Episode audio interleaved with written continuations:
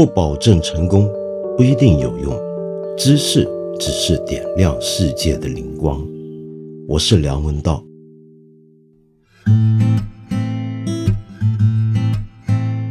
啊，这两天录这个视频节目录的天昏地暗，所以今天呢，我还是讲点轻松的事儿算了。虽然说是轻松，但我跟你讲，这个事情呢，我是早就憋在心里头很久，而且很认真、很严肃的来对待的。什么问题呢？是这样的，在我看来啊，请注意，这是我个人浅见。我国社会主要矛盾，其实已经转化成为人民，尤其是年轻一代的人民日益增长的审美需要，以及不平衡、不充分发展之间的矛盾。这个矛盾有多重要呢？你大概听说过最近一个热点新闻，或者你也可以把它当成是花边新闻，那就是北京国际电影节今年的海报。那这个海报一出来呢，真的是威震江湖，那么把大家全都吓傻了。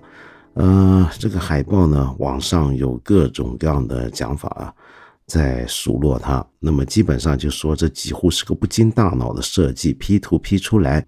一个国际电影节的奖项上面那个奖杯，那个女神吧，不知道是什么，她捧着一颗西兰花菜。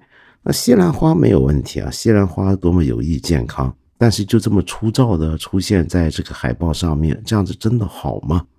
更要紧的是，仿佛主办单位还真觉得好，要不然的话，他们怎么会有一个北京国际电影节海报说明？那这个说明，我想很多人都已经看过，我就不在这里重复了。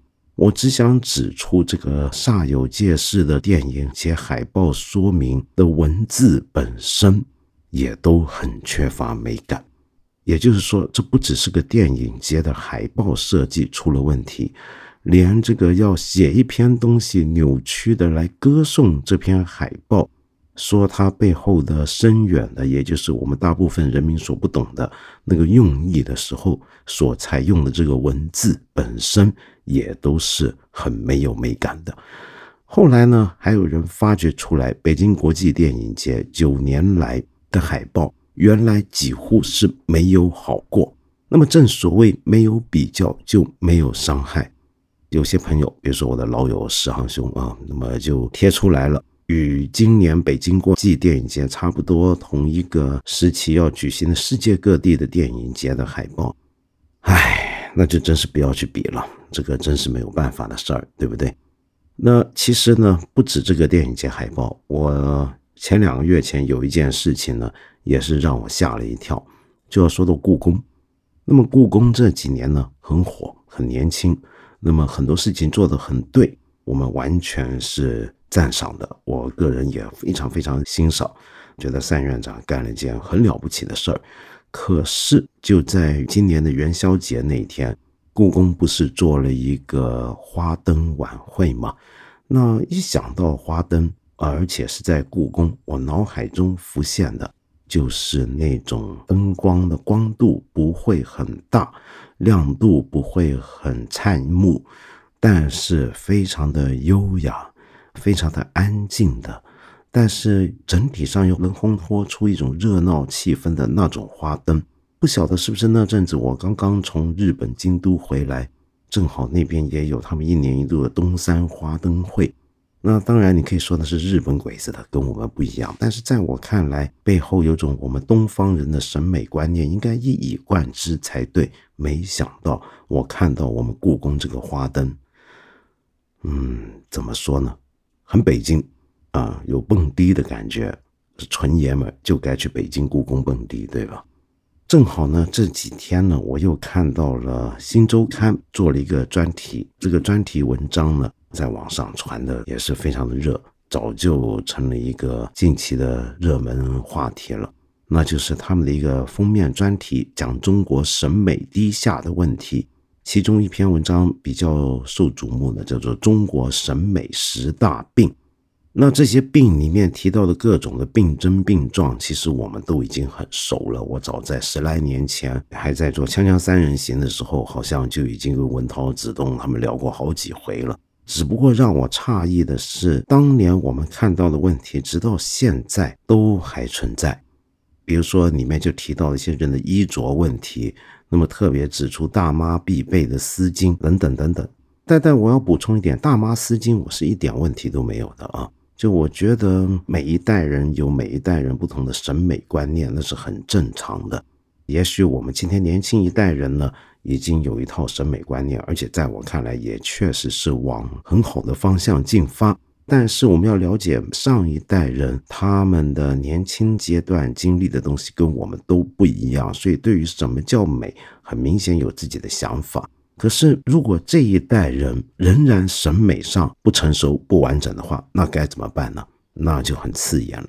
比如说，偶尔我会在一些场合看到一些年轻人，估计钱包的厚度也够，于是呢，就身上披挂着满身的名牌。那么这些名牌呢，通常都是有标配的。你比如说，举个例子，通常都要穿一对球鞋，都是名牌球鞋。那那种名牌球鞋呢，上面都要有铆钉长尖刺，或者是要不就纯白，要不就白跟黑，上面还要搭上一些金色。然后呢，这个裤子呢，多半都是名牌服装的二线的体育裤、运动裤。然后一定要背一个背包，那么某个 M 字头的背包也是个标配，然后上面也要突出一些小钉子。然后身上的衣服呢，这个夏天到了嘛，要穿 T 恤，那这个 T 恤一定要大花大绿、大红大紫，要不然呢就是露一个大 logo，活生生把一个活人穿成了一个移动人肉广告牌。那么像这样的一种很刺瞎人眼球的审美，它真能够叫做美吗？其实当然不是。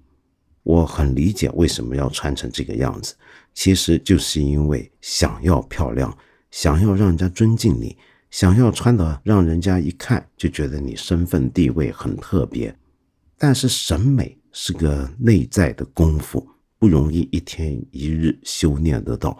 于是呢，最简单速成的方式，就是把一些大家都知道它是名牌，都知道它价钱不菲的东西挂在身上，于是就以为自己可以横行无阻，到哪里都行了。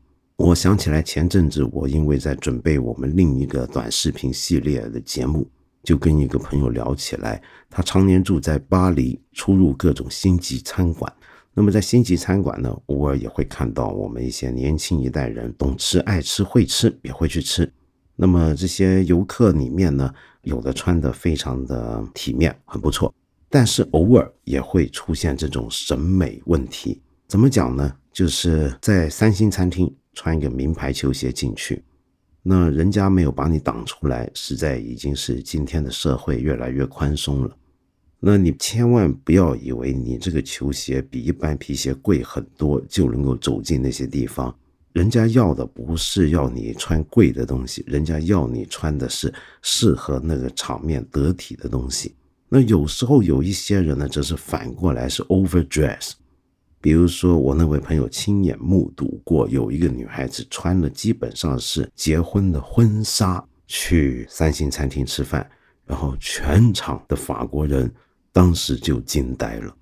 那当然了，这么讲下去呢，我还可以无穷无尽的举例子，但是这样子就很不好，好像显得我太过 snobbish，那么太过容易瞧不起人。其实我不是瞧不起人，我只是恰恰相反，觉得我是不是跟这个时代有点脱节了。比如说前几天我在杭州做一场活动。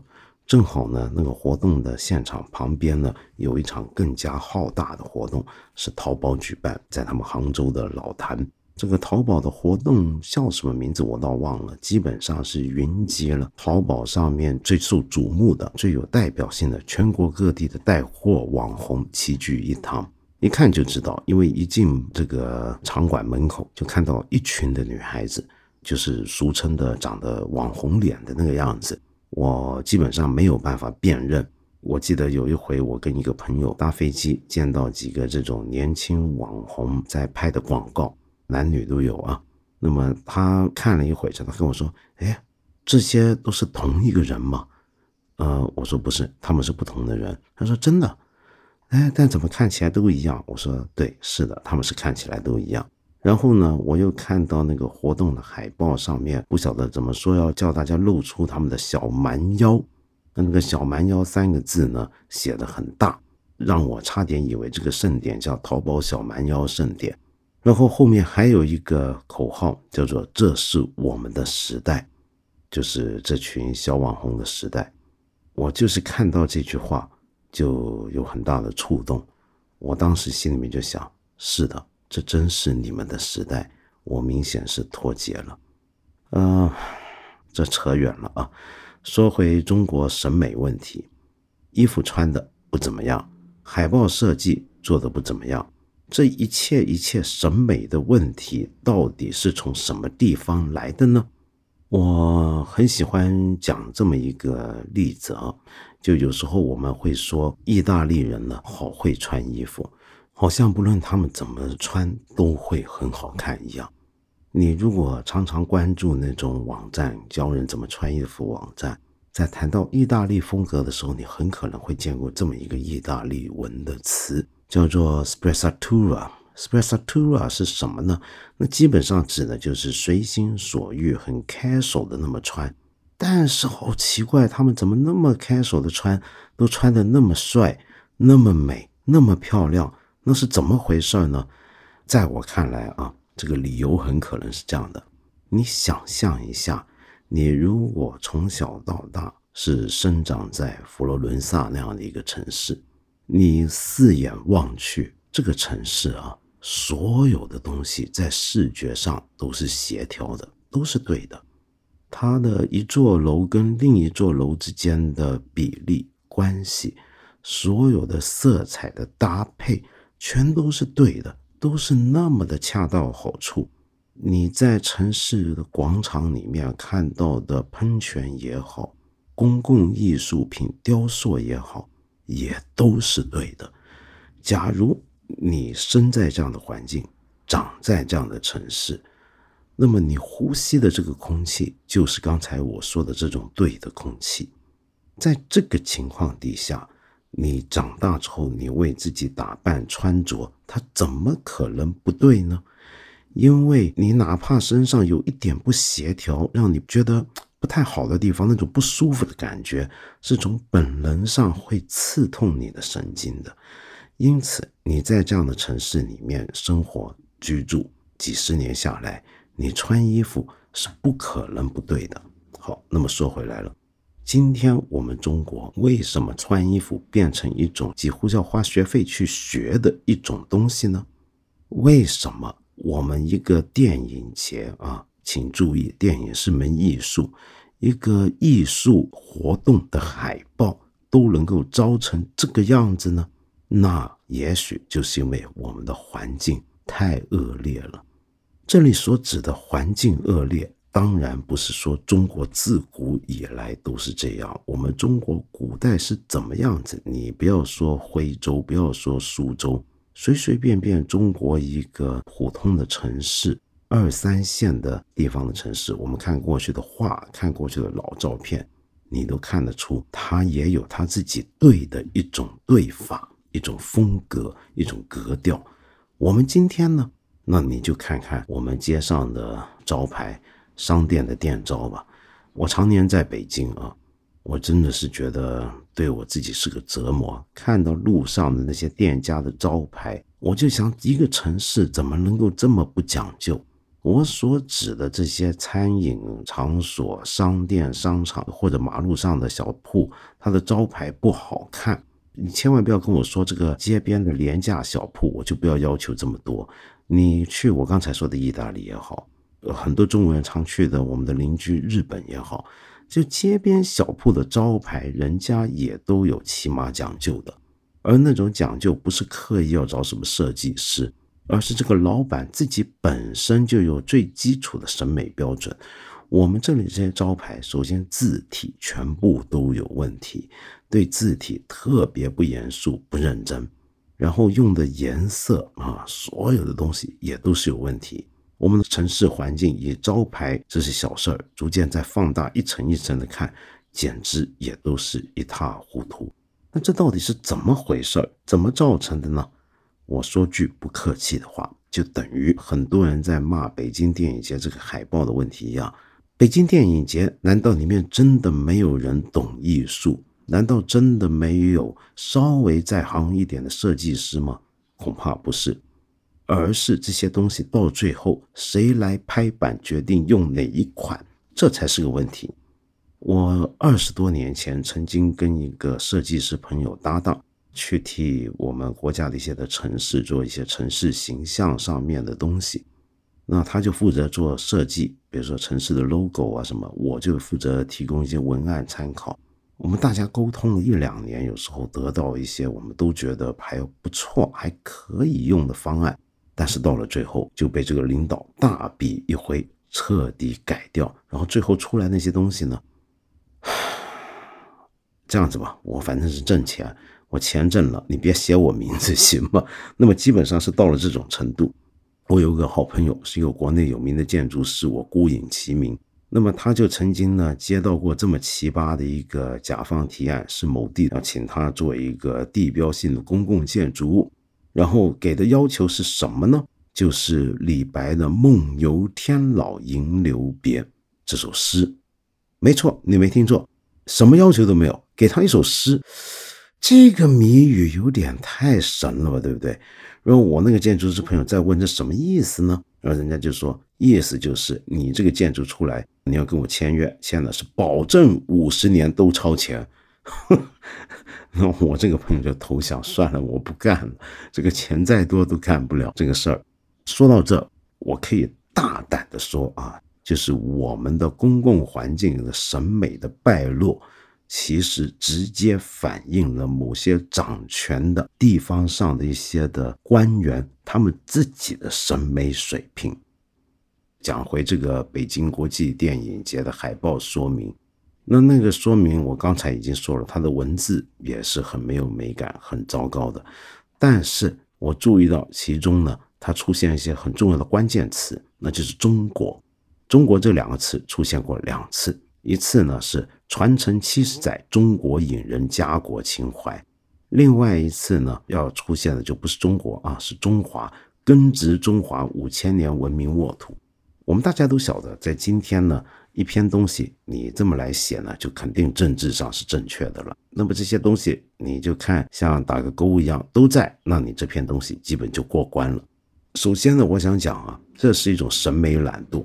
你要写一篇美文也好，你要说明你的海报设计，不是你把中国搬出来就表示你在审美上面是过关的。从这呢就引申到另外一个，也是审美上大家都觉得好像至少某些人觉得，只要每次把它抬出来，你就完胜其他人的一些手段跟技巧，那就是中国红的使用。那么今天呢，到哪里都看得到我们的中国红。中国红本身这种红啊，这种大红是很漂亮，在我看来，像金一样，金色好不好看？是好看的。但是为什么金色有时候会被人笑作是土豪金呢？并不是金色的问题，而是你没用好，用的太多，用的太烂，金灿灿了，那就不好了。那么同样的，中国红啊，是使用起来其实难度挺高的一种颜色。如果你以为整幅海报，像像我们在城市里面常见那种海报，整幅海报铺满中国红，然后留下几个金字“中华文明五千年”巴拉巴拉巴拉巴拉等等，你就以为这是个好海报、好标语的话，你就大错特错了。中国红的使用是需要特别高的技巧的，它要用的。在含蓄之中涂出来，它本身就是一种很亮、亮度很高、很饱和的一种色彩。那么这种色彩在使用上面必须要非常小心。但是今天我很坦白讲，就等于我们写字的人动不动就讲中国中华文化，其实是懒惰一样。做海报、做设计、做城市宣传标语的人，动不动就出中国红，一样是种审美的懒惰。当然，我也见过有很多朋友讲啊，我们现在呢不应该要求这么多，我们国家才是刚刚踏入了发展中国家前列的位置，几十年前解决温饱，现在有点富裕的感觉了。那么这个事情是要慢慢来的，凡事都有个发展的过程，但我想说的是，这个只是个借口。你去看一下世界各地其他那些经济上没有我们发达的地区，比如说在欧洲，说到葡萄牙，大家都会觉得，哎呀，这个葡萄牙经济不怎么样，很普通。希腊怎么样怎么样？你去看人家的电影节海报怎么设计，你去看人家的这种文化艺术活动是怎么个做法，你就会发现这个审美水平跟经济实力的进展还真不是一回事儿。就算我们是刚刚开始过上小康的日子也好，不是有这么一句话吗？叫做一个男人过了四十岁之后就要为自己的外貌负责。改革开放也过了四十年了，今天我们中国是不是也该为自己的外貌负责了呢？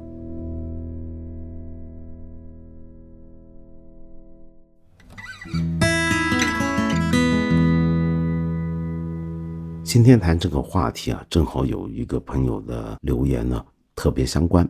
这位朋友叫一不小心，那么他说呢，文道兄，我想请你回答，我们到底应该怎么平衡我们自身外表与内在的美好？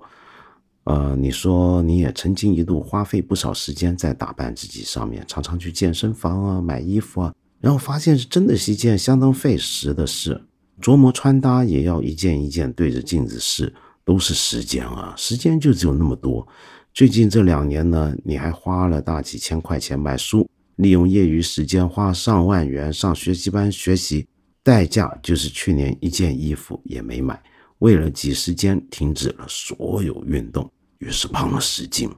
可你仍然向往优雅的生活，甚至还想对自己不修边幅的学生说：“你们要活得讲究一点哦。”可是想想自己乱七八糟的头发，说不出口了。你不认为身材走样、衣着随意的人就是懒惰不进取、没有自律的人？每当看到那些宣传或者过着优雅生活的人物的时候，真是又羡慕又痛恨。然后你这么讲，对我说的就是你，梁文道，还有那个到五十岁突然打扮自己的亚马逊首富。说到底，人们追求的还是外在的美好，对不对？满心都是泪呀。一不小心，谢谢你这个充满血泪的这么一个留言。首先，我觉得你对我有很大误会。谁说我生活的非常的优雅自在？你错了，这是宣传嘛，对不对？你刚才都讲你在宣传品上面、视频上面、这种音频节目媒体当中，你看到我以为我日子过得很优雅，你错了。谁告诉你的？我们只是在制造形象的人，制造形象的人当然很懂得这个形象是怎么去经营，是不是？而且更重要的就是，其实呢，所谓的打扮自己啊，或者是要让自己看起来更讲究一点这件事情呢，并不是像你所说的这样子，需要你花很多的时间去搞的一件事儿。也许一开始是。但在最理想的情况下，就像刚才我在节目里面讲的那种意大利人一样，他们几乎是不费时的，甚至钱都不多费的，只是很自然而然的就能够让自己站出来是好看的人。这怎么做到的呢？这还真的是日积月累的功夫和修养。事实上，如果你花很多时间去学习，比如说你学习的东西包含了。对文学的爱好，对美学的鉴赏等等等等，你迟早在你的打扮上面也不可能错的、招的太离谱的，这是我自己的经验之谈。然后你也不需要永远花这么多时间，可能一开始花一点，后面慢慢的、慢慢的，这会变成一种本能跟习惯，太过耗尽心思也没有必要。我们都不是要去做 model 的人嘛，对不对？最后，我想说，我其实非常同意你的讲法。身材走样、衣着随意，当然不表示懒惰不进取、没有自律。我见过很多人衣着很随意，身材很不好，但是我认为他其实是一个非常精进的、对自己自律很高的人。我说的是什么呢？就比如说我自己认识的一些佛教里面的法师。他是一生的功夫都放在内在的修行上面，乃至于他在外在上面，他就算穿的那个袈裟再破再旧，你都觉得他好好看。这真的是所谓的相由心生。我也见过一些艺术家朋友穿的非常随便，但是他整个气势就在他坐在这里，你都能够感受得到，他的人。看样子就觉得是好看的人，你想想看，那是怎么回事儿？这种美，你觉得真的是纯粹的外在美吗？我们八分这个节目每星期三、每星期五都会在看理想 APP 和看理想微信公众号同步更新，欢迎你给我留言，提出你的问题或者建议。我们今天就先聊到这里了，下期节目再接着谈。